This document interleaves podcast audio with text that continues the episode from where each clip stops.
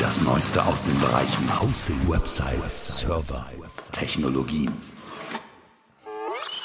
Der Podcast von GoNeo. Hallo, Markus Keckmeister ist mein Name und das hier ist eine neue Ausgabe im GoNeo Webhosting und Webmacher Podcast. Es ist Episode Nummer 56 aus Kalenderwoche 43 vom 24.10.2018. Ich musste jetzt selbst erstmal nachsehen. Wir haben hier ein paar Folgen geskippt, also ein paar Wochen ausgelassen sozusagen. Aus Gründen, ja, war dies, war das. Es klappt eben nicht immer alles so, wie man sich das vorstellt, aber nun wollen wir auch wieder in den Takt kommen. Wir haben gesagt, wir machen so zwei Episoden pro Woche, einmal etwas länger, 20 Minuten, 25 Minuten, einmal etwas kürzer, so 10 Minuten. Das hier wird jetzt eher eine kurze Episode, diesmal auch ohne Interview. Das wird sicher aber auch dann wiederkommen. Ich möchte heute nur gerne nochmal auf das Thema PHP eingehen, darauf nochmal zu sprechen kommen, in der Hoffnung, dass es dir nicht schon vom Hals raushängt, aber es ist nun mal für viele Websites eine wichtige Basis. WordPress, Joomla, Typo 3, das gäbe es nicht ohne PHP. Wir hatten auch ein Interview hier schon mal dabei mit dem, ja, ich sag mal, Erfinder von PHP. Lange, lange ist es her. Rasmus Lehrdorf. Natürlich ist das inzwischen auch viel, viel weiterentwickelt worden und wir stehen vor einer neuen ja, wir stehen an einem Übergang von PHP 5 auf PHP 7 und darum geht's. Wir haben in dieser Woche, was diese Woche, letzte Woche, ein paar alarmistische Schlagzeilen gelesen hier und da es ist halt schon so, dass 60 oder 20, 60 Prozent aller Websites da draußen unter PHP 5 laufen. 5, 6 meistens. Das wird aber so ab 2018 dann ja ausgelaufen sein mit Ende 2018 als veraltet gelten. Und dann gibt es keine Updates mehr. Das ist auch so geplant gewesen. Es gibt ja für PHP eine Roadmap. Und ja, die sieht einfach vor, dass End of Life erreicht ist im Ende Dezember 2018. So, und jetzt haben verschiedene Presseorgane und äh, ja, Medien, halt Online-Medien, so eine Riesengefahr draus geschrieben und das wollte ich jetzt mal so ein bisschen auseinanderziehen. PHP, okay, vielleicht für die Leute, die jetzt nicht ganz so, so tief drin sind, was hängt jetzt wie zusammen? Wir haben halt HTML, damit wird der Inhalt beschrieben in einem Webdokument, also was ist Text, was ist Bild, Video und Überschrift. Das wird sozusagen da ausgezeichnet. HTML ist eine Auszeichnungssprache. Daneben haben wir CSS, die Cascading Style Sheets. Damit legen wir fest, ja, wie die Elemente am Bildschirm konkret aussehen. Farbe, Größe, Punktgröße ne, und so weiter. Damit legen wir ja auch die Überschriftengrößen und so weiter fest. Und äh, ja, dann gibt es noch JavaScript. Das sind, ist auch eine wichtige Technologie noch, die hier mit reingehört, vielleicht in die Aufzählung mit JavaScript kann der Browser etwas anfangen. Also das sind so Befehle, die der Browser in irgendeiner Form dann ausführen muss. Man kann damit Dinge auf dem Bildschirm bewegen, ne? so Fenster öffnen, Pop-ups, Modale, solche Sachen, damit ein bisschen optische Dynamik in die Seite kommt. Und dann gibt es eben PHP. Früher nannte sich das, wenn du schon länger hier zuhörst, dann, dann kennst du diese Geschichte schon, Personal Homepage Tools, deswegen eben PHP, Personal Homepage Tools. Später hat sich das dann extrem weiterentwickelt. Man sagt heute PHP Hypertext Preprocessor, so ein rekursives Akronym, wie man das auch benennt. Und mit der, mit der Namensnennung ist eigentlich schon ganz gut angedeutet, wo die Entwicklung dahin ging. Man hatte eine Skriptsprache.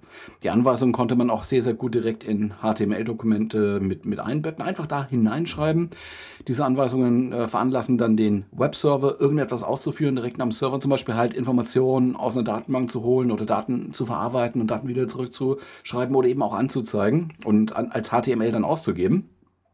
Und damit sind wirklich sehr, sehr tolle Webanwendungen aufgebaut worden. Die haben sich auch dann selber weiterentwickelt. PHP treibt die großen drei an. Ja, die großen drei, damit benennt man so WordPress, Joomla, Drupal. Das sind eigentlich PHP-Skripte, die ja, viele, viele Skripte pro, pro Anwendung sozusagen, die da miteinander interagieren, zur Vollendung gebracht sozusagen. Aber im Kern ist es PHP, Natürlich auch mit ganz vielen anderen zusätzlichen Technologien, auch JavaScript, CSS und so weiter. Was passiert nun, wenn nun PHP 5.6 wie geplant den Status End of Life erhält? Ja, das äh, heißt, dass es für diese Version keine Updates mehr geben wird.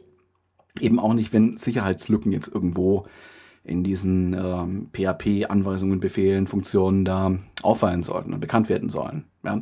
Nun ist aber auch nicht so, dass es von heute auf morgen äh, aufhört zu funktionieren. Also das Web wird weiter funktionieren. Es gibt ja einen Nachfolger, PHP 7. Und äh, was man dazu sagen muss, wo ist eigentlich die Nummer 6? Es gibt keinen PHP 6, das hat man halt so entschieden, weil Entwicklungshistorie, muss ich jetzt nicht drauf eingehen, ja. Aber ähm, es wird auf keinen Fall so sein, dass PHP 5.6 von heute auf morgen ungültig wird und nicht mehr funktioniert oder nur noch Fehler produziert oder so. Das ist nicht. So, und äh, nun ist PHP 7 aufgesetzt worden, sind da ein paar wesentliche Neuerungen drin. Und man sollte auch, wenn es geht, PHP 7 verwenden. 7.1, 7.2. Das empfehlen eigentlich alle. Ja, also die PHP-Entwickler sowieso.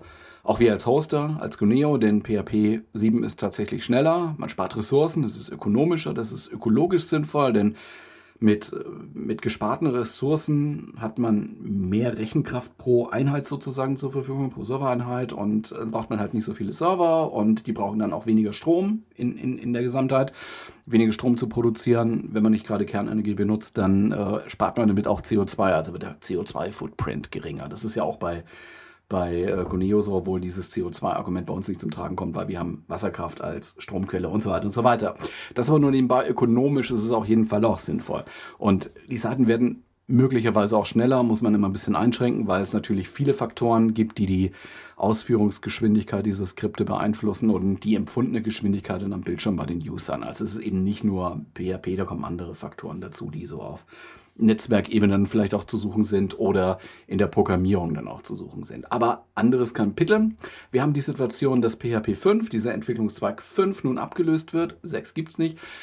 Und möglicherweise ist es nun so, dass viele Skripte nicht unter PHP 7.1 oder 7.2 laufen werden. Also das ist einfach jetzt auch vorgesehen zum Jahresende. Sollte eigentlich jeder die aktuellen Versionen benutzen. Nun gibt es aber auf der anderen Seite so viele Skripte, PHP-Skripte, die irgendwann mal geschrieben worden sind, vor einiger Zeit, vor vier, fünf, sechs, sieben, mehr Jahren, teils auch kommerziell, teils auch ganz speziell für einen individuellen Bedarf, also individuelle Software hergestellt worden ist.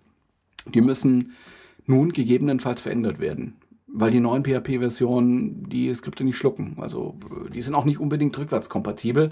Zum großen Teil ja. Es ist nicht alles neu und es ist nicht alles in die Luft geworfen und äh, nicht geguckt worden, was fällt jetzt wieder runter, was brauchen wir überhaupt noch, sondern gibt schon so eine Rückwärtskompatibilität, aber nicht in allen Einzelheiten. Also besonders so Datenbankanbindungen, Datenbankabfragen sind ein bisschen verändert worden.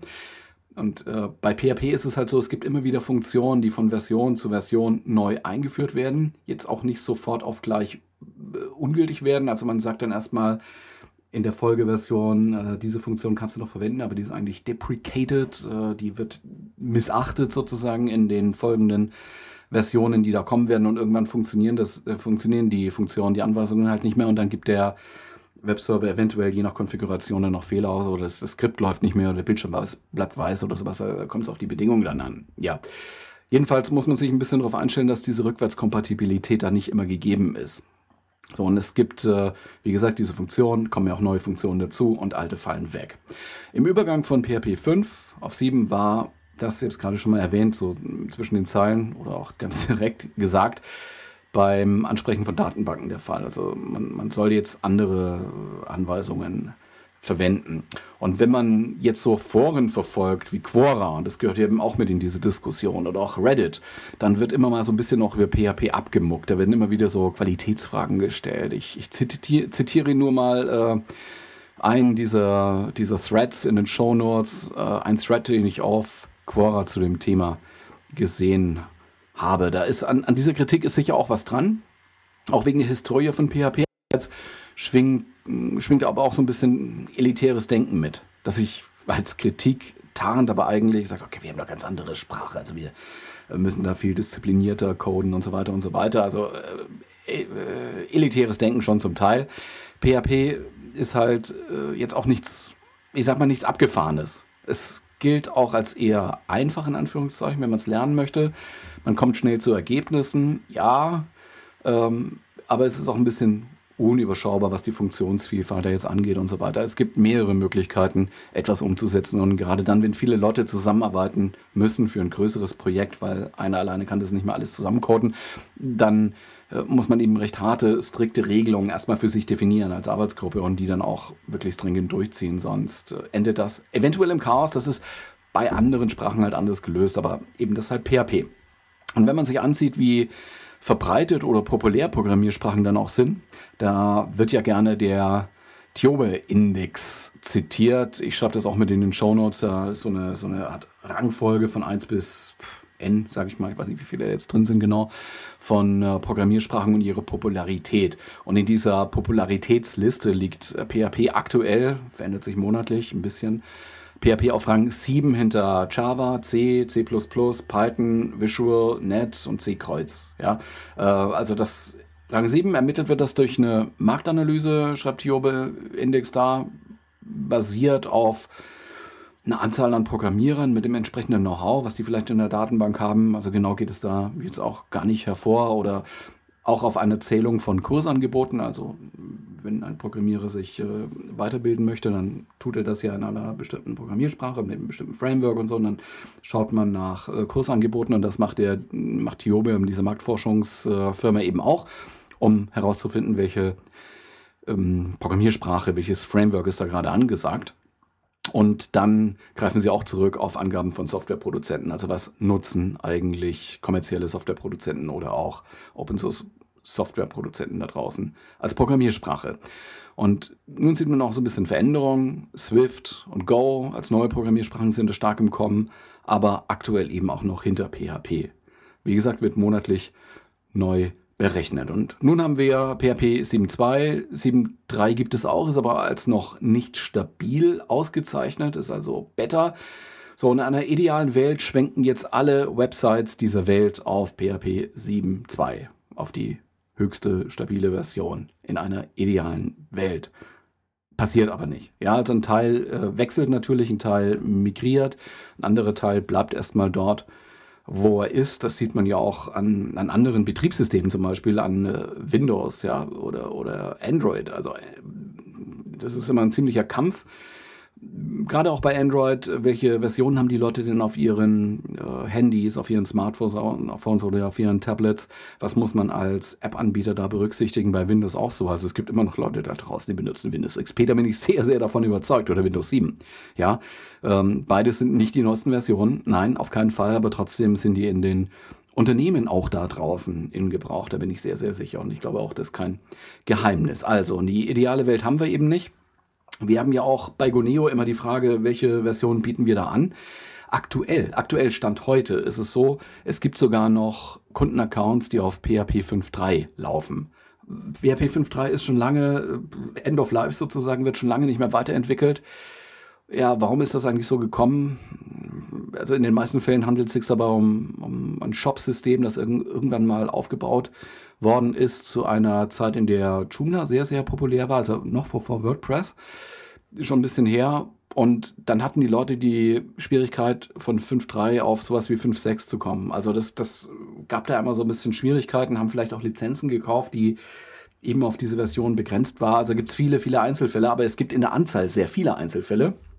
Und auf PHP 7 äh, können die nicht so einfach mit, mit umschalten und ein paar äh, Zeilen Code austauschen oder sowas. Geht nicht. Also muss man da mehr tun.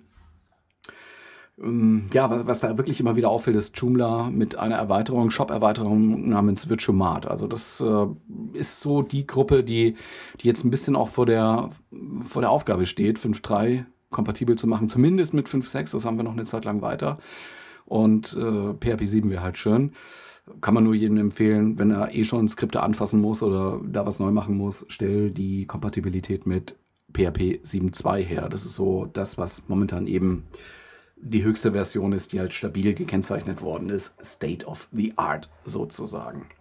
Ja, ähm, ich habe es gerade schon ein bisschen durchklingen lassen. PHP 5.3 wird bei Gunio jetzt auch wegfallen so mehrere Jahre nach dem End-of-Life-Termin sollte man dann wirklich mal austauschen. Also die Entwicklung geht eben auch weiter, ja, und äh, dem muss man als Technologieunternehmen da, glaube ich, auch Rechnung tragen.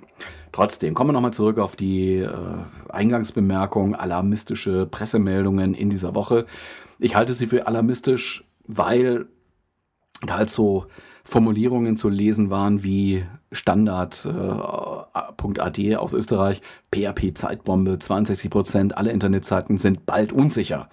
Oder äh, ja, auch hier bei Heise, PHP wird, äh, PHP 5.6 wird zum Sicherheitsrisiko. Ja, ähm, äh, mh, auch PHP-Net, also die die Produzenten sozusagen dieses PHP-Konstrukts haben per Twitter die User mal aufgefordert, jetzt abzudaten und mit PHP 7 zu planen. In, wie gesagt, eine ideale Welt wechselt nun auch jeder, aber mh, hm, wir leben halt nicht in dieser idealen Welt. In der Praxis wägen die Leute schon ab. Lohnt sich das? Also wie hoch schätzt man persönlich das Risiko ein, aufgrund einer PHP-Version gehackt zu werden? Wenn man sich so Angriffe jetzt der letzten Monate und Jahre ansieht, so im, im Webbereich, dann wird man weniger Angriffe finden eigentlich, die gezielt eine Sicherheitsproblematik in PHP, in den Funktionen, in den Befehlen, in den Anweisungen ausgenutzt haben. Wenn wir Angriffe gesehen haben, und wir haben viele Angriffe gesehen, dann richten sich diese Angriffe gegen Skripte. Also wie die Skripte geschrieben sind und die Unsicherheiten eben in diesen Skripten. Und das meiste, was man erlebt hat, halt damit zu tun, dass Hacker versuchen, auf fremden Servern, eben auf unseren Servern dann sozusagen, die wir vermieten als Webhosting-Server, und äh, die Leute tun da WordPress drauf, tun Joomla drauf und da versuchen Hacker Code auszuführen, die sie auf die eine oder andere Weise da reinbringen. Also die wollen eigene Schadsoftware da einschleusen, um den Account da zu übernehmen, den man dann zum ja, Spam-Versand benutzt oder um Angriffe vorzubereiten für auf andere äh, Websites irgendwo da draußen in der Welt. Aber, und äh, das ist halt das, was ich damit sagen will, das passiert auf Anwendungsebene. Ja, ähm, es werden Besonderheiten ausgenutzt, aber das ist eigentlich Programmtext. Das ist äh, das, was, also PHP-Anweisungen, ja, aber eben als, als Skript, als Programm. Äh, da geht es um, ja, so Inputs von Usern. Also wenn, wenn irgendwas hochgeladen werden soll, eine Datei, die man da hochladen können soll, da wird nicht geprüft, was ist das? Ist es jetzt wirklich ein Bild? Ist es eine ausführbare Datei oder oder dass man halt versucht, geschickte, geschickte Eingaben zu machen, hin, sich hinzusetzen wirklich an die Webseite und dann halt äh, versuchen, irgendwelche SQL-Anweisungen in das Inputfeld sozusagen da einzuschleusen, das äh, eben am Server dann ausführen zu lassen. Und manchmal funktioniert das sogar. Ja, also das sind eben diese, diese Sicherheitslücken, aber die nicht, nicht wirklich durch PHP-Befehle, Anweisungen oder durch, äh, durch das PHP-Modul auf dem Server oder sowas zustande kommen. Also wir haben hier mit Sicherheitsproblemen zu tun, klar, natürlich. Und man muss die ja, denen auch begegnen. Es handelt sich da oft um so das berühmte Cross-Site-Scripting, XSS, wird das abgekürzt, XSS Cross-Site-Scripting und äh, Code Injection. Das sind so die wichtigsten Angriffsvektoren, wie man da sagt. Und sollte jetzt mal der Fall auftreten, dass eine PHP-Funktion als unsicher befunden werden sollte, dann ist die Wahrscheinlichkeit nicht gering, dass äh, auch nicht nur ein Release betroffen ist, also das PHP 7.1 oder 5.2 oder so, sondern dass zum Beispiel der ganze 5er Strang betroffen ist oder der ganze 7er Strang da betroffen ist. Und äh, dann kann man davon ausgehen, dass es für zuerst die aktuellen Versionen Patches gibt, aber dann vielleicht auch für die als veraltet gekennzeichneten Releases eben auch vielleicht Patches gibt. Also das ist alles auch schon so ein bisschen vorgekommen. Wenn es Probleme mit PHP-Konstrukten gab, wie gesagt, dann auf Applikationsebene in den Anwendungen, die mit PHP realisiert sind, aber da kann PHP an sich nichts dafür. Die PHP-Funktion ist seltenst kaputt. Es gibt sicher auch, aber diese Vorkommnisse sind gemessen an der kompletten Anzahl an Hacking-Versuchen und erfolgreichen Hacking-Versuchen verschwindend gering. Was ich damit sagen will, damit wollte ich jetzt auch zu einem Fazit kommen. PHP 5.6 wird mit dem End-of-Life-Termin 31.12.2018 nicht von heute auf morgen unsicher werden. Es ist klar, ist auf jeden Fall eine gute Idee, neue und offiziell unterstützte Releases einzusetzen und aktuell sind eben 7.1 und 7.2. 7.3 ist am Horizont zu sehen. Aber es ist kein Mangel erstmal sozusagen, wenn man jetzt als Hoster ja, noch eine, eine ältere Version zusätzlich anbietet. Haben wir bei Guneo auch gemacht mit 5.3, ich habe es vorhin erwähnt. Weil es eben viele Kunden gab, die recht alte, aber umfangreiche Anwendungen, die teuer waren auf den Servern da hatten. Und da kann man das nicht einfach abschalten. Geht nicht. Und Migrationen brauchen Zeit. Jetzt allerdings im November 2018 wird auch bei uns bei Guneo 5.3 nicht mehr zur Verfügung stehen, weil ein Server-Update ja jetzt gemacht werden muss. Äh, aber eben 5.6 noch. Und da hat man jetzt noch einige Wochen und Monate Zeit, da nochmal ranzugehen und äh, Skripte auch für PHP 7 fit zu machen. Dennoch, also trotz der ganzen Versuche wird es immer, immer wieder noch Anwendungen geben, die eben nicht mit PHP 7 funktionieren. Das sind manchmal so exotische Anwendungen, kann vorkommen, weil da hätte vielleicht keine keine ganz so große Entwicklergemeinde steht. Manchmal ist es so ein Einzelkämpfer, ne, der das halt auch nicht schafft, das jetzt alles umzusetzen oder vielleicht gar nicht mehr aktiv ist. Auch das kommt vor. Oder man hat jetzt nicht nur das, das, das WordPress-Thema, WordPress kann das, kein Problem, aber es gibt da ja viele Erweiterungen oder Plugins, wie es bei WordPress heißt, und es ist bei anderen Anwendungsfamilien auch nicht anders. Die werden vielleicht erstmal nicht mit PHP 7 funktionieren. Ist ja auch nicht ganz so neu, PHP 7. Die hatten jetzt schon einige Zeit. Das heißt, momentan ist es verantwortbar, diesen Schwenk zu machen oder diesen Schwenk zu versuchen. Wer trotzdem jetzt vor dem Problem steht, hey, meine Anwendung spuckt da nur noch Fehler aus oder die Seite bleibt weiß oder so, vielleicht hilft es beim, wenn man da nicht selber programmiere, ist beim Entwickler dann halt mal nachzuhaken oder bei dem entsprechenden Unternehmen, das die Software herausgibt.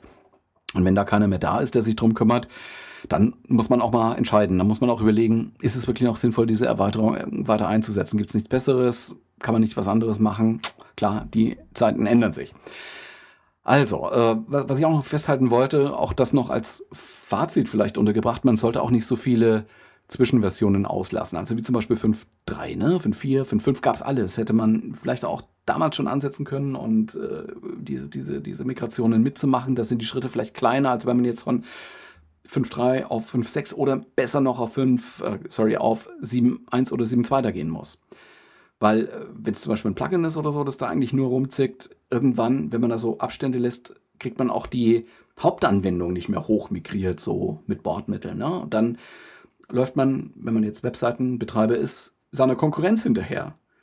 Und äh, dann hat man vielleicht äh, einen großen Aufwand an Zeit und Geld, alles neu zu machen. Und das ist selten eine gute Idee. Gerade jetzt hier äh, vom Weihnachtsgeschäft oder sowas, das sollte man nicht tun. Also lieber schrittweise mitmigrieren. So, das war sie, die Episode Nummer 56, liegt auch in der Zeit mit 21 Minuten.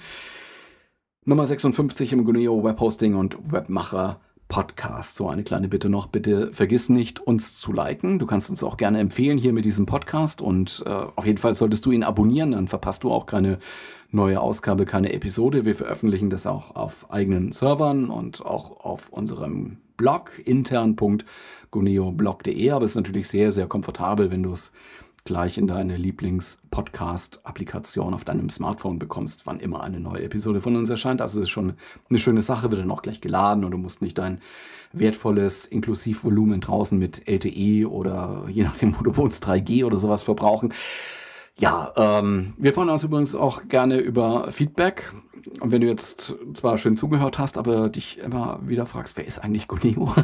Ich sag's nochmal, Guneo ist dein Hoster für sehr, sehr preisgünstige DE-Domains auf der einen Seite. Wir machen aber auch E-Mail, sehr, sehr preiswert. Wir machen Webhosting und Managed Server. Schau doch mal vorbei bei uns bei http guneo.hosting. Ganz einfach guneo.hosting. Hosting eingeben.